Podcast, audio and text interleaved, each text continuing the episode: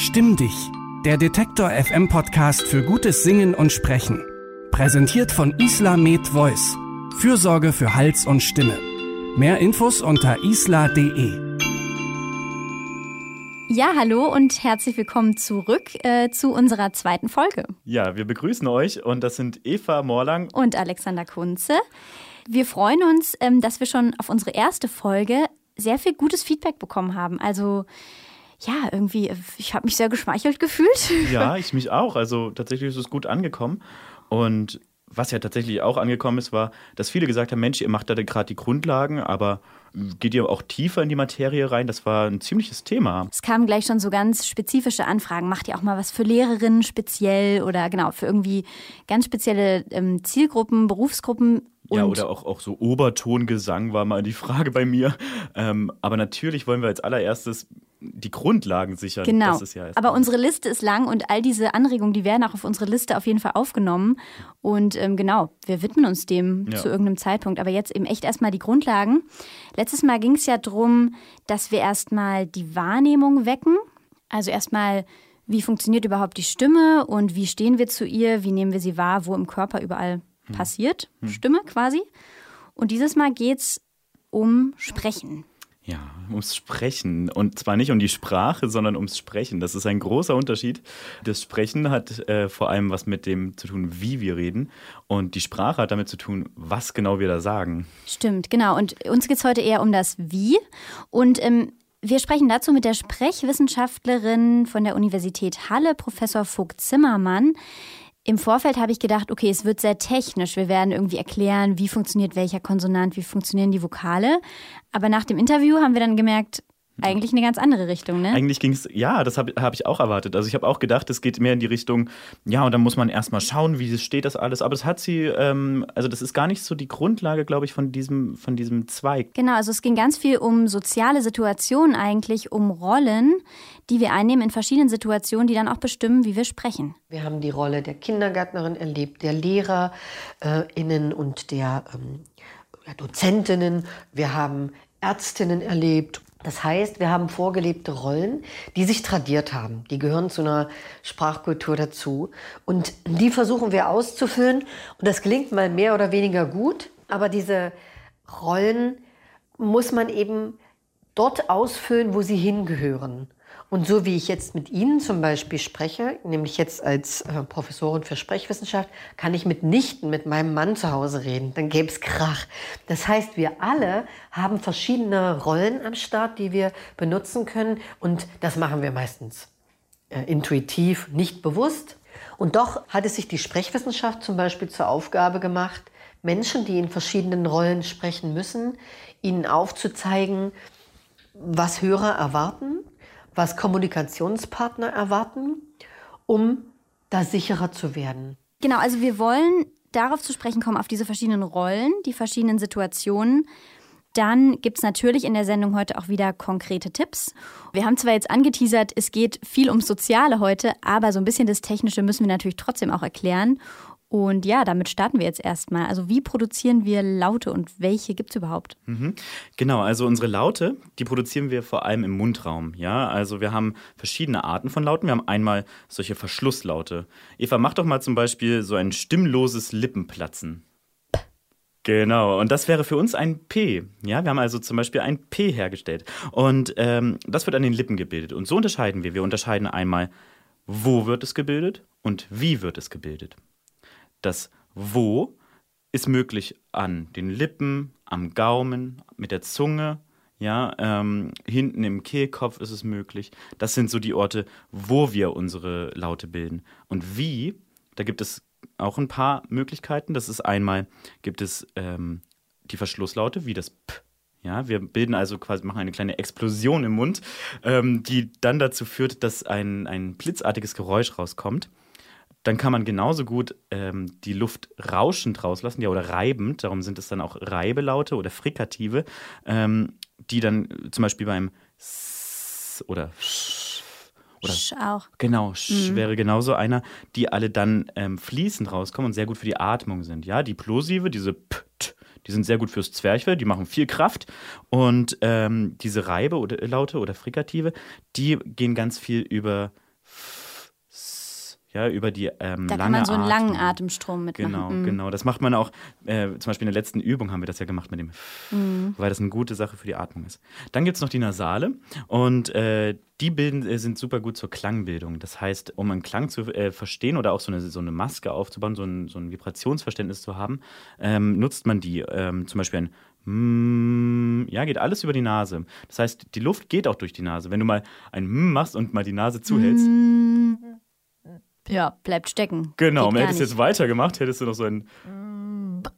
Genau, irgendwann würde es platzen, weil natürlich die ganze Luft voll ist. Raus will. mm. Ja, genau. Und dann gibt es noch ein N und ein NG, das N, was ganz hinten liegt. Ähm, und das NG ist bei uns eigentlich zwei Buchstaben, ist aber nur ein Laut. Genau, dann hatten, haben wir die Laterale.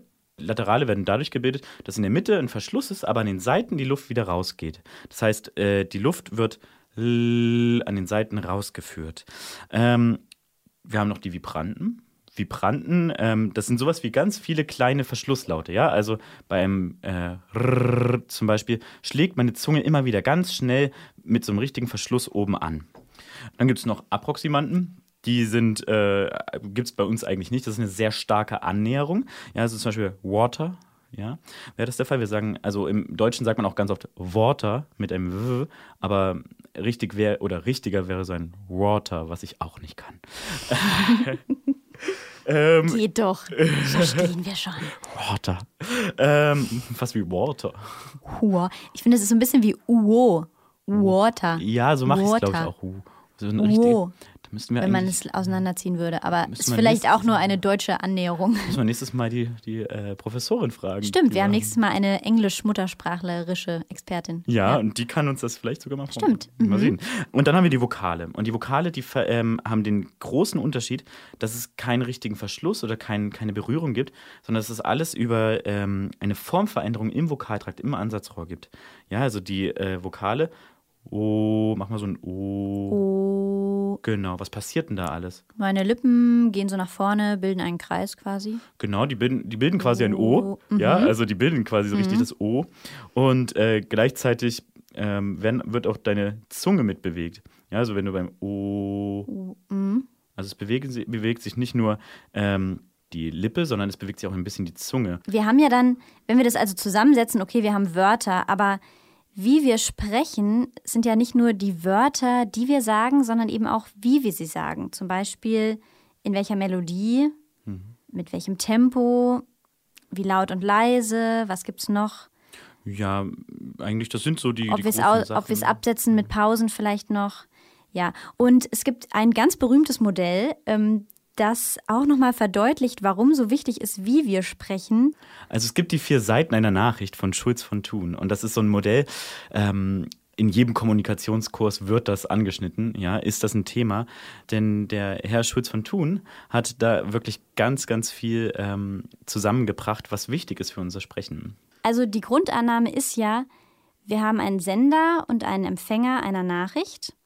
Und was der Sender intendiert, was beim Empfänger ankommen soll, ist nicht unbedingt das, was ankommt. Das ist ja häufig ein Problem in der Kommunikation. Ja, auf jeden Fall. Also ähm, wir haben uns ja einen Satz rausgesucht und an dem kann man das auch ganz gut festmachen. Ich höre deine Musik. Wie kommt das an? Ja, das klingt für mich ein bisschen vorwurfsvoll, nicht begeistert. Ähm, schon so nach dem Motto, wäre mir lieber, die Musik wäre leiser. Genau, und wir machen das mal ganz konkret an diesem Modell fest. Ähm, es gibt da so vier Ebenen und der Sachinhalt. Der Sachinhalt ist einfach nur, ich höre die Musik. Genau, also wenn du jetzt nur den Sachinhalt aufnehmen würdest, würdest du sagen, ja sehr gut, das ist ja auch das Ziel der Sache. Ja. Genau. Das heißt, ähm, er hätte es vielleicht gar nicht gemerkt, dass das irgendwie einen Appell hat. Der Appell, was der Appell sein könnte, Appell ist immer eine Aufforderung zu irgendeiner Handlung. Und der Appell könnte hier eben sein, mach das Ganze bitte leiser. Ja, und dann die Beziehung ist immer dieses Ding, wie stehen wir zueinander? Ja.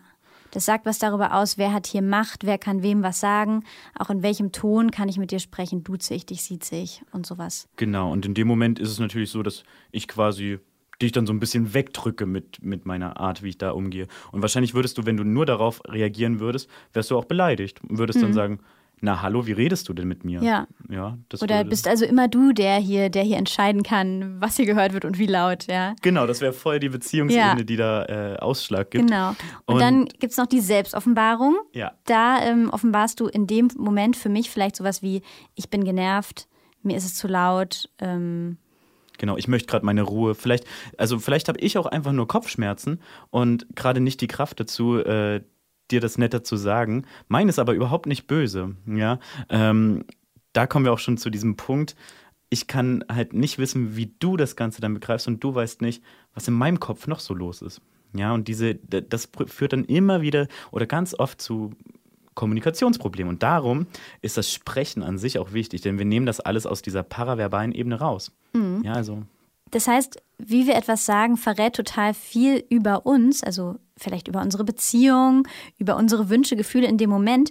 Wir haben uns aber auch gefragt, oder wir haben auch Frau Professor Vogt-Zimmermann gefragt, ist es denn vorteilhaft, wenn unsere Stimme, unsere Sprechweise verrät, wie es uns geht? Diese Funktionen spielen eine ganz wesentliche Rolle. Also wenn es uns schlecht geht, dann müssen wir uns schützen, ja, um zu überleben.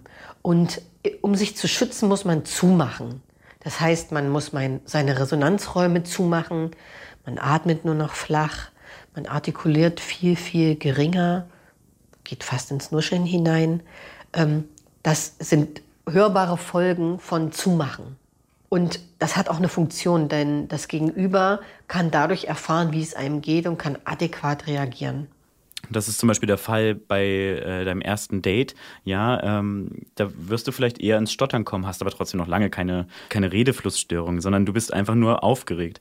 Oder, oder wenn man in einer Konferenz irgendwo ähm, das erste Mal ist, dann ist man sehr abwartend. Ja, wenn man dann wirklich was sagen muss, schwitzt man vielleicht sogar und denkt, hoffentlich sage ich das alles fachlich richtig, hoffentlich mhm. äh, verurteilt mich nicht gleich jemand. Man kennt die Leute vielleicht auch gar nicht, die da gerade um einen herum sitzen. Genau, und kennt vielleicht auch nicht deren Rollen. Also wer sind hier die Platzhirsche, wer sind die, die viel sagen, wer sind die, die wenig sagen, wer sind die, die kritische Nachfragen stellen. Auch da gibt es ja so Rollen. Genau, genau. Innerhalb eines Teams oder dann eben auch, ja, vielleicht vor fremden Leuten, vor denen man zum ersten Mal sitzt.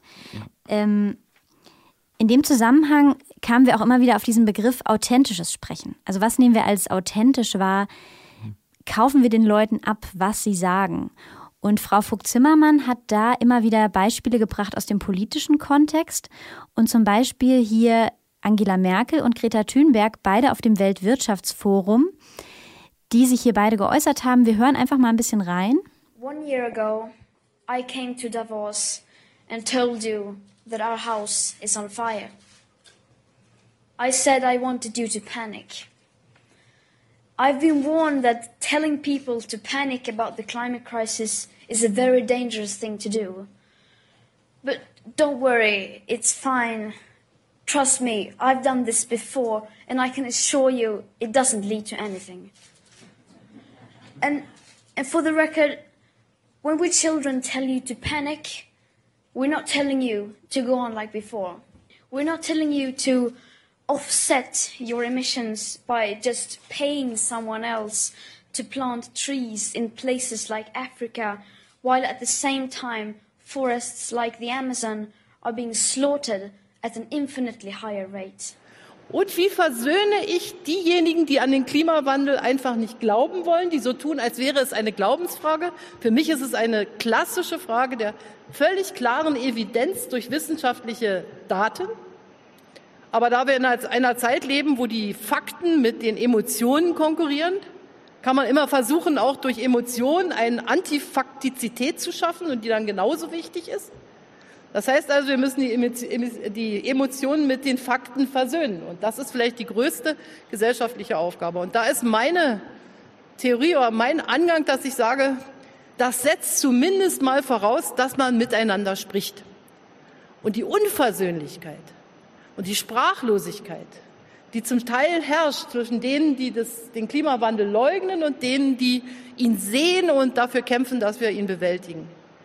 Die macht mir Sorge und die muss überwunden werden. Da sprechen hier viele Menschen miteinander, die selten miteinander sprechen.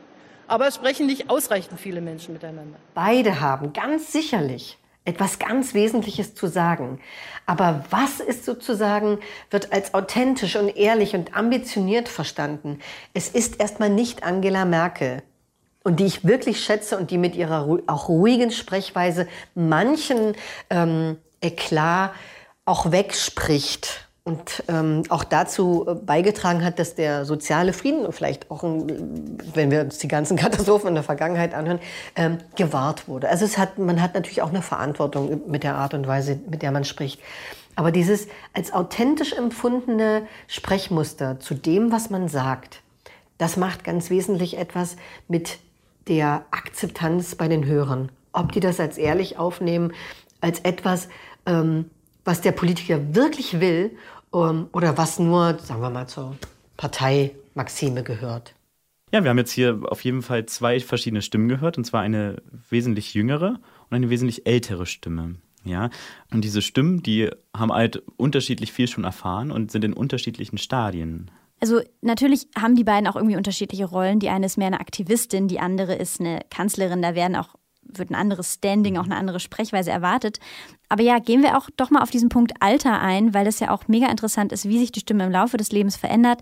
Ich denke natürlich sofort an den Stimmbruch bei Jungs, mhm. aber ganz so plakativ ist es nicht. Da ist noch mehr Entwicklung als nur Jungs haben irgendwann einen Stimmbruch.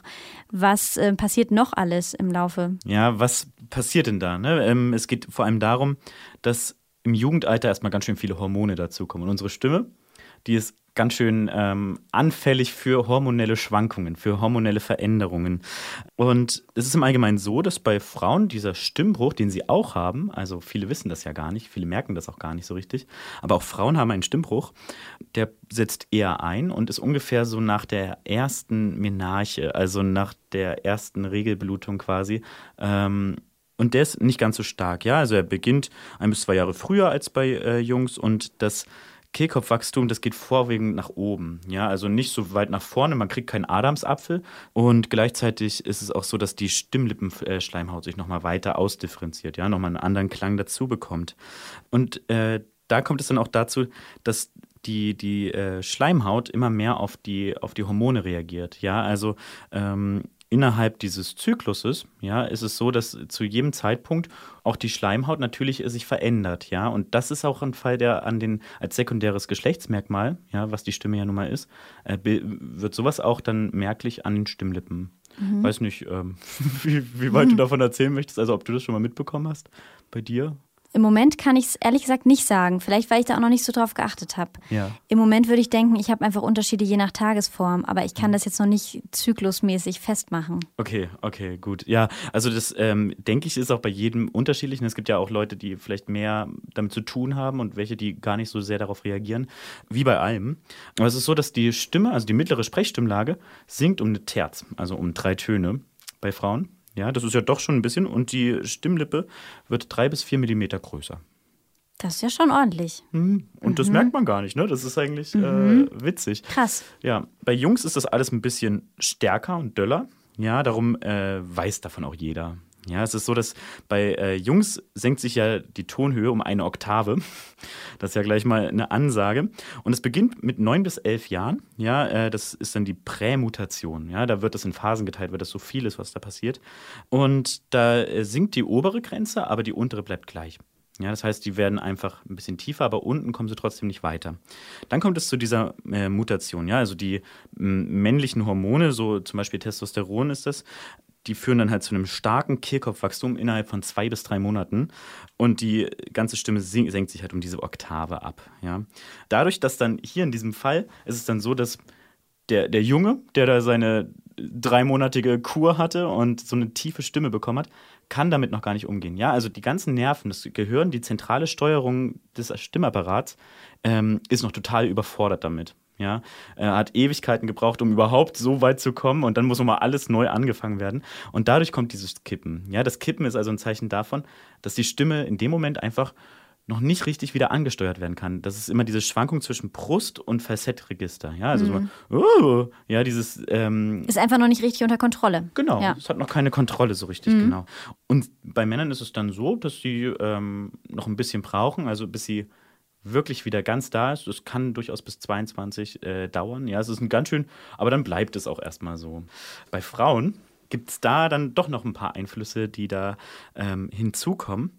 Und zwar gibt es einmal diese konstante stimmliche Veränderung mit, mit dem Zyklus, ja, der ist einfach immer da und damit kann man ja lernen umzugehen. Ne? Wenn man von sich weiß, hm, ich habe da immer vielleicht eine trockene Stimme, muss man sich halt was überlegen, wie man die Stimme da in dem Fall dann wieder befeuchtet. Dann gibt es aber äh, die Schwangerschaft. Ja, das ist nochmal ein richtiger Einschnitt. Und da ist es dann so, dass die äh, Frauen eine vollere und tragfähigere Stimme bekommen. Ja, dadurch, dass es besser versorgt wird, ähm, haben sie ein wärmeres Timbre und haben dementsprechend dann auch meistens so ein Gefühl von ähm, einer wärmeren Stimme. Aber es kommt halt auch ganz oft dazu, dass sich Ödeme, also Wassereinlagerungen bilden. Und äh, diese wiederum führen dann dazu, dass Stimmstörungen auch entstehen können. Ja, also dadurch, dass sich halt die Stimme verändert, kann es auch sein, dass die Frau da falsch mit umgeht in dem Fall. Und es kommt zum Klimakterium, das heißt zu dieser Menopause, die führt dann dazu, dass die Stimme, also oder allgemein führt es dazu, dass äh, Frauen dann durch androgene Hormone, also durch Männlichkeitshormone quasi, ähm, ein bisschen vermännlichen. Also die Stimmen werden, die gleichen sich wieder an. Also das heißt ja, die Stimme wird ein bisschen schwächer, ja, die Sprechstimme sinkt, genau, die wird tiefer, sie wird rauer, ja, sie wird resonanzärmer, weniger tragfähig. Und im gleichen Fall, ja, in der Altersstimme dann, ist es auch so, dass bei Männern die Stimme wieder nach oben geht.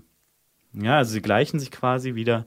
So wie in der Kindheit, als alle noch ungefähr auf der gleichen mhm. Lage waren, dann auch wieder im Alter. Genau. Mhm. Genau. Jetzt haben wir darüber gesprochen, was quasi die Unterschiede in der Stimmlage sind und in der in den physiologischen Begebenheiten bei Männern und Frauen. Aber es gibt eben auch unterschiedliche Erwartungen oder Gewohnheiten, wie Männer und Frauen sprechen, auf welche Art und Weise. Und das beschreibt Frau Vogt-Zimmermann so. Frauen haben sehr stark melodiöse Sprache, äh, eine melodiöse Sprechweise. Sie ähm, intonieren sehr viel, gehen mal äh, sehr oft hoch mit der Stimme und wieder runter, variieren also ihre Sprechmelodie. Ähm, das hat etwas mit der Kindererziehung zu tun, die äh, dann erfolgreicher ist, wenn man eher melodiös spricht, als wenn man laut spricht. Männer dagegen ähm, müssen vor allen Dingen laut sprechen und auch das liegt viele, viele Jahrmillionen in der Vergangenheit da, wo sie sich nämlich über große äh, Distanzen über ähm, Wild äh, informieren mussten, das gejagt werden kann. Ähm, deshalb nehmen einige das zur Erklärung, dass Männer eben vor allen Dingen mit dynamischen, also Lautstärke-Akzenten äh, betonen und Frauen eher, eher mit melodiösen Akzenten.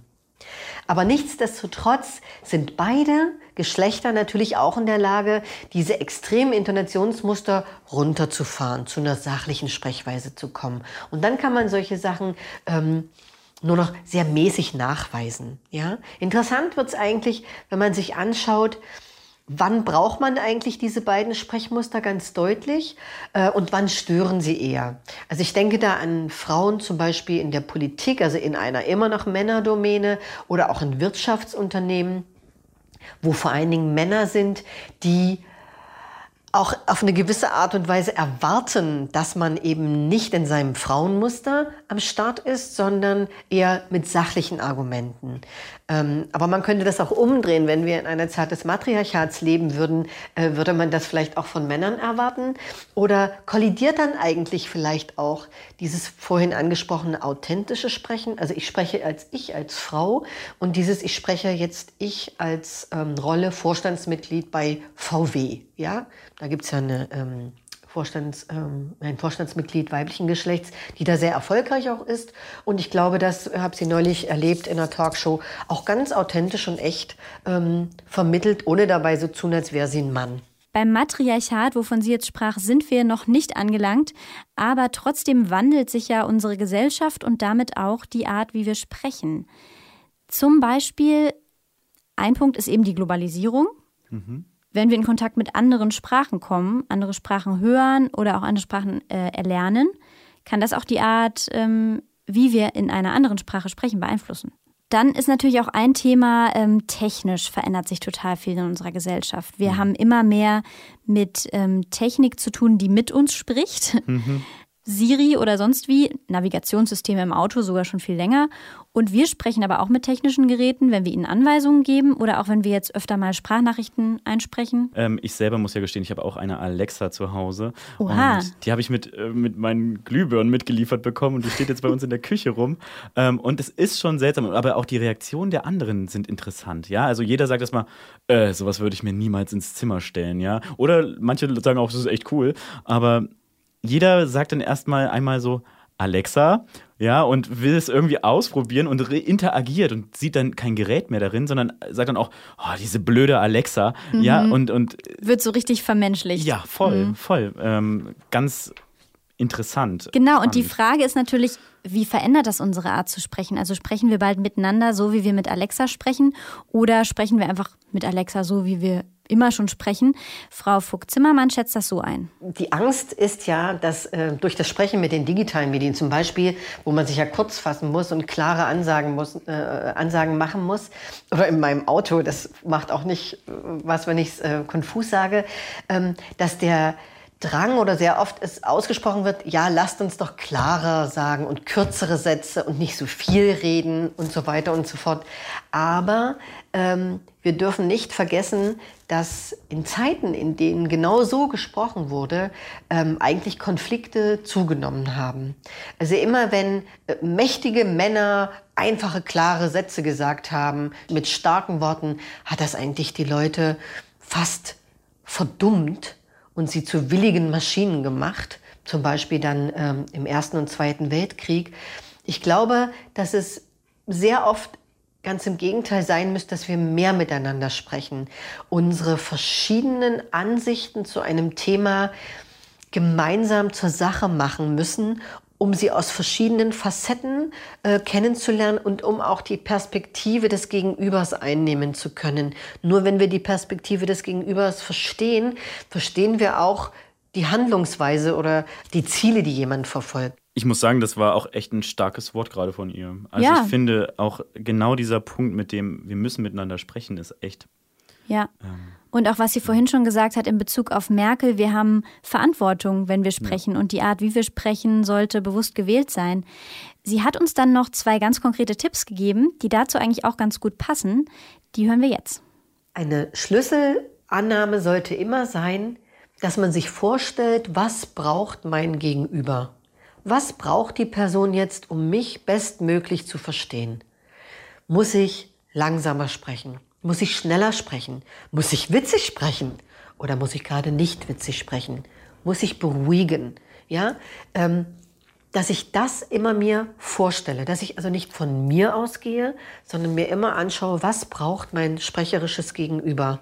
Und den zweiten Tipp, mich ärgert es immer so, wenn mich jemand von irgendeinem Callcenter anruft, der sicherlich das schon seit mehreren Wochen immer mit demselben Text macht und der sagt, äh, Entschuldigung, wer sind Sie? Können Sie das bitte nochmal sagen? Also mein Tipp wäre immer, wenn man etwas, auch wenn man es sehr häufig sagen muss, immer dran denken, ich sage es, als würde ich es das erste Mal sagen. Als würde ich wirklich es erstmalig erklären.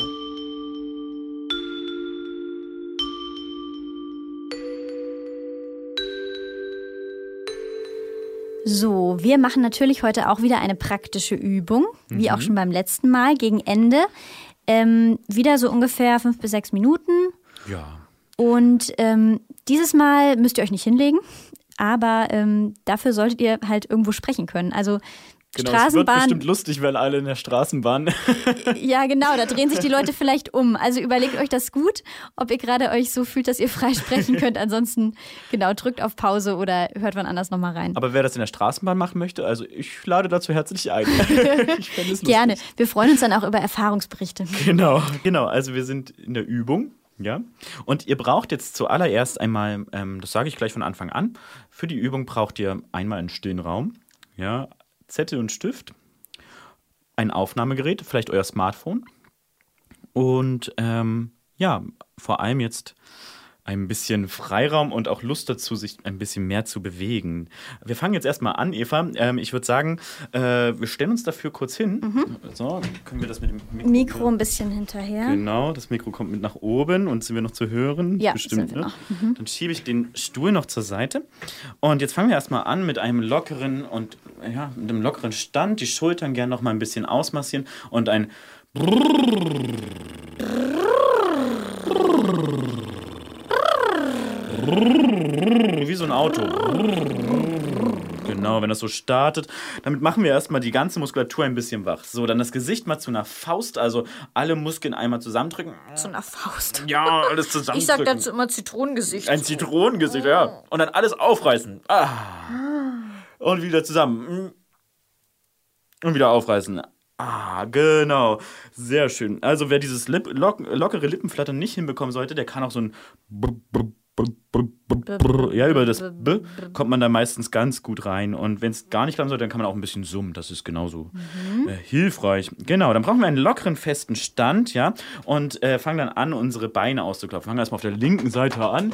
So, und arbeiten uns dann über das Becken nach oben Genau, dass unser ganzer Körper einmal so ein bisschen Also auf die ist. Schultern, genau. Arme. Auch leicht über den Hals, ins Gesicht. Mhm. Ja. Und auf der anderen Seite, also, und dann spüren wir erstmal. Und spüren wir erstmal, wie fühlt sich das jetzt an? Ne? Die linke Seite haben wir ausgeklopft, die rechte nicht. Gibt es da einen Unterschied? Das, was wir geklopft haben, fühlt ja. sich mehr verankert an. Ja, okay, genau. Und es ist vielleicht auch ein bisschen wärmer jetzt durchs Klopfen geworden. Und jetzt machen wir das Ganze mit der rechten Seite nochmal an.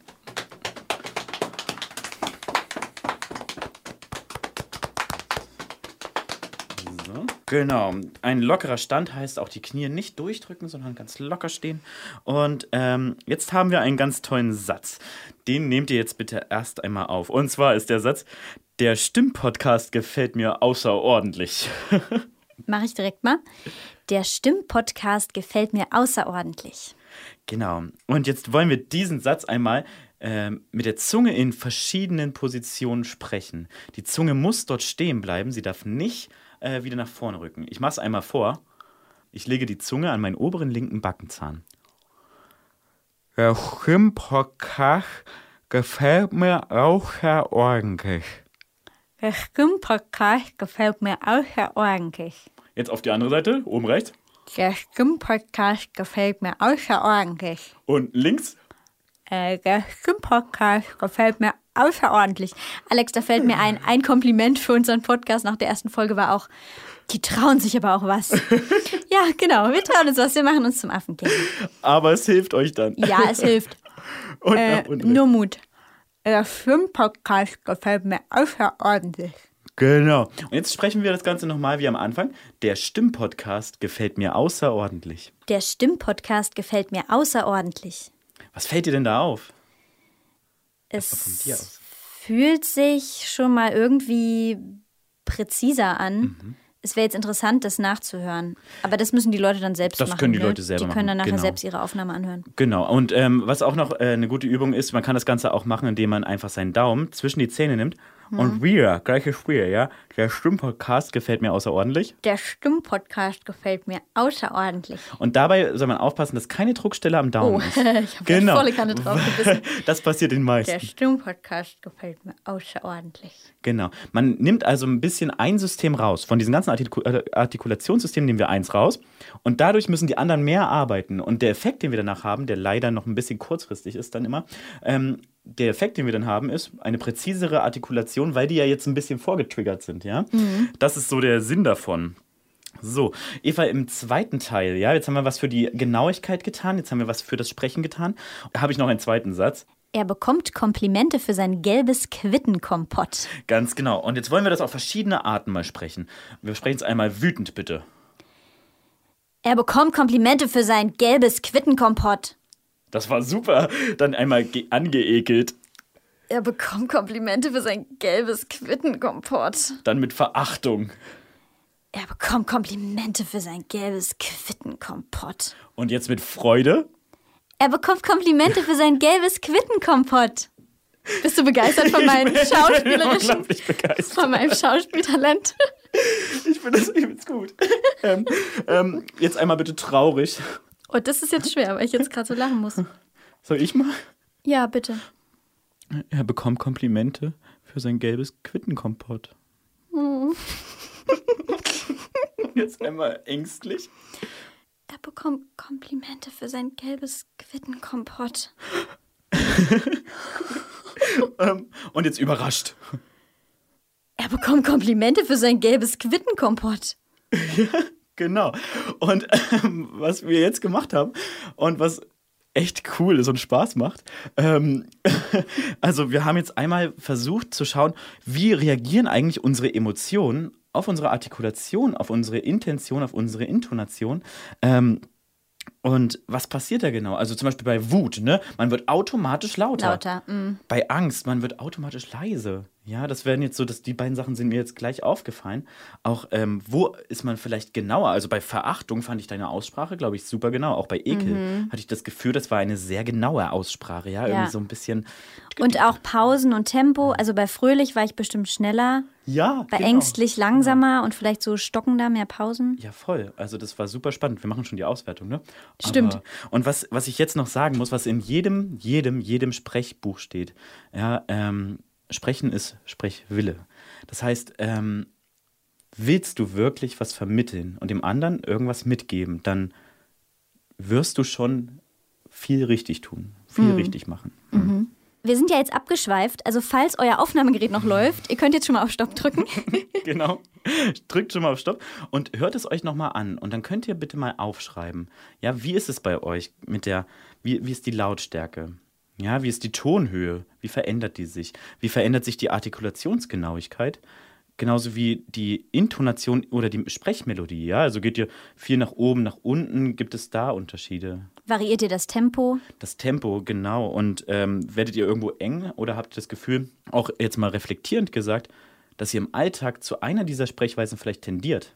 Mhm. Ja, denn das ist auch so ein Ding man hat ja so sein, sein persönliches Sein. Ne? Der eine ist eher aufgeweckt und fröhlich den ganzen Tag und rennt da durch die Gegend und hat immer Hahaha.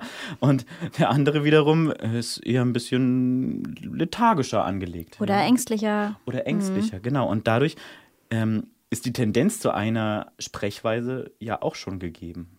Mhm. Ja. Genau. Also wir rollen das Ganze hier jetzt nicht nochmal auf und hören uns dieses Audio mhm. von Alex und mir doppelt an. Aber ich glaube, das ist ganz spannend, wenn ihr euch selber die Zeit mal nehmt und euch wirklich einfach diese paar Kriterien mal so durchgeht und abcheckt, was ihr da bei euch selber hören könnt. Ja. Lass uns nochmal reflektieren. Also, wie wir sprechen, ist extrem wichtig, damit das, was wir sagen wollen, auch ankommt. Ja, genau. Damit wir als authentisch wahrgenommen werden, überzeugend, oder je nachdem, wir wollen ja auch bestimmte Gefühle hervorrufen und das müssen wir auch irgendwie in der Art, wie wir sprechen, schon intendieren. Und wir wollen sie auch zeigen. Wir wollen ja zeigen, was wir fühlen, damit der andere auf uns eingehen kann, wie auch immer. Und ähm, das führt uns gleich zum zweiten Punkt, zu der Rolle. Also das heißt, wie, wo wir sind, spielt natürlich genauso eine wichtige Rolle, wer wir sind. Ja, bin ich jetzt der Schüler und muss zuhören, muss ich anders sprechen, als wäre ich der Lehrer, stehe vorne, dann ähm, müssen wir auch wieder eine andere Rolle ja. annehmen. Dann haben wir noch darüber gesprochen, dass sich auch verändert, wie wir sprechen mit großen gesellschaftlichen Veränderungen, also durch die Globalisierung teilweise, durch Einflüsse aus anderen Sprachen. Ich merke es auch, wenn ich mal ein paar Tage lang quasi nur Englisch gesprochen habe, dass mhm. dann meine deutsche Sprachmelodie sich auch irgendwie ändert. Mhm. Außerdem auf Technik sind wir auch eingegangen. Frau Professor Vogt-Zimmermann hat gesagt, sie glaubt, ganz so schlimm wird es nicht mit der Technik, dass wir nur noch starre Anweisungen roboterhaft miteinander sprechen. Da hat sie aber auch nochmal betont, wie wichtig es ist, dass wir manchmal auch mehr miteinander sprechen. Viel Und mehr. Vor allem, ich finde es unglaublich gut, was sie gesagt hat, dass wir mehr miteinander sprechen müssen. Und gerade heutzutage bei diesen ganzen Extremisierungen habe ich das Gefühl, es ist umso wichtiger, dass wir sprechen. Ja, und vielleicht auch, dass wir uns bewusst machen, eben diese vier Seiten einer Nachricht von Schulz von Thun, welche Seite kommt hier gerade bei mir stark an. Manchmal ist es ja auch die Art, wie ich empfänglich bin, ne? ob ich immer besonders empfänglich dafür bin, dass jemand mir einen Appell gibt. Dabei meint er das vielleicht gar nicht mhm. so. Also das kann man sich eigentlich immer bewusst machen. Was kommt hier gerade bei mir an? Mit welchem Ohr höre ich quasi gerade und mit welchem Schnabel sende ich die ähm, Botschaft los? Genau. Und wenn ihr selber sendet, da kommen wir schon zu dem nächsten Punkt. Äh, wenn ihr selber sendet, dann achtet einfach darauf, was der andere braucht, damit er euch verstehen kann ein Lob an die Empathie, ein Appell. Ein Appell an die Zu Empathie. Empathie, genau. Wunderbar. Ja. Dann schauen wir nur noch ganz kurz vielleicht drauf, was uns beim nächsten Mal erwartet. In einem Monat sind wir wieder am Start mhm. und dann mit der Folge immer noch Basics. Wir sind immer noch bei den Basics, aber dann zur Singstimme. Oh ja, und da freue ich mich auch schon riesig drauf. Genau, wir sprechen da mit der schottischen Gesangspädagogin Professor Eleanor Forbes. Ja, ja, wir freuen uns auf jeden Fall über weitere Feedbacks und Anregungen. Die ersten waren schon sehr, sehr gut. Wir wollen so viele Sendungen machen, wie wir können. Ähm, wir sind da auch vollkommen motiviert. Genau, also unsere Themenliste bauen wir gerne noch aus und auch ansonsten Hinweise gerne an stimme.detektor.fm. Detektor mit K Und ansonsten? Ja, könnt ihr uns folgen auf Spotify. Sagt es auch gerne weiter. Oh ja. Das ist immer die beste Empfehlung von Freundinnen, Freunden und Vertrauten. Genau. Da freuen wir uns sehr drüber. Und dann würde ich sagen, Alex. Macht's gut. Schön war's mal wieder. Ja. Danke fürs Zuhören und Ja. bis zum nächsten Mal. Tschüss. Stimm dich. Der Detektor FM Podcast für gutes Singen und Sprechen. Präsentiert von Isla Med Voice. Fürsorge für Hals und Stimme. Mehr Infos unter isla.de.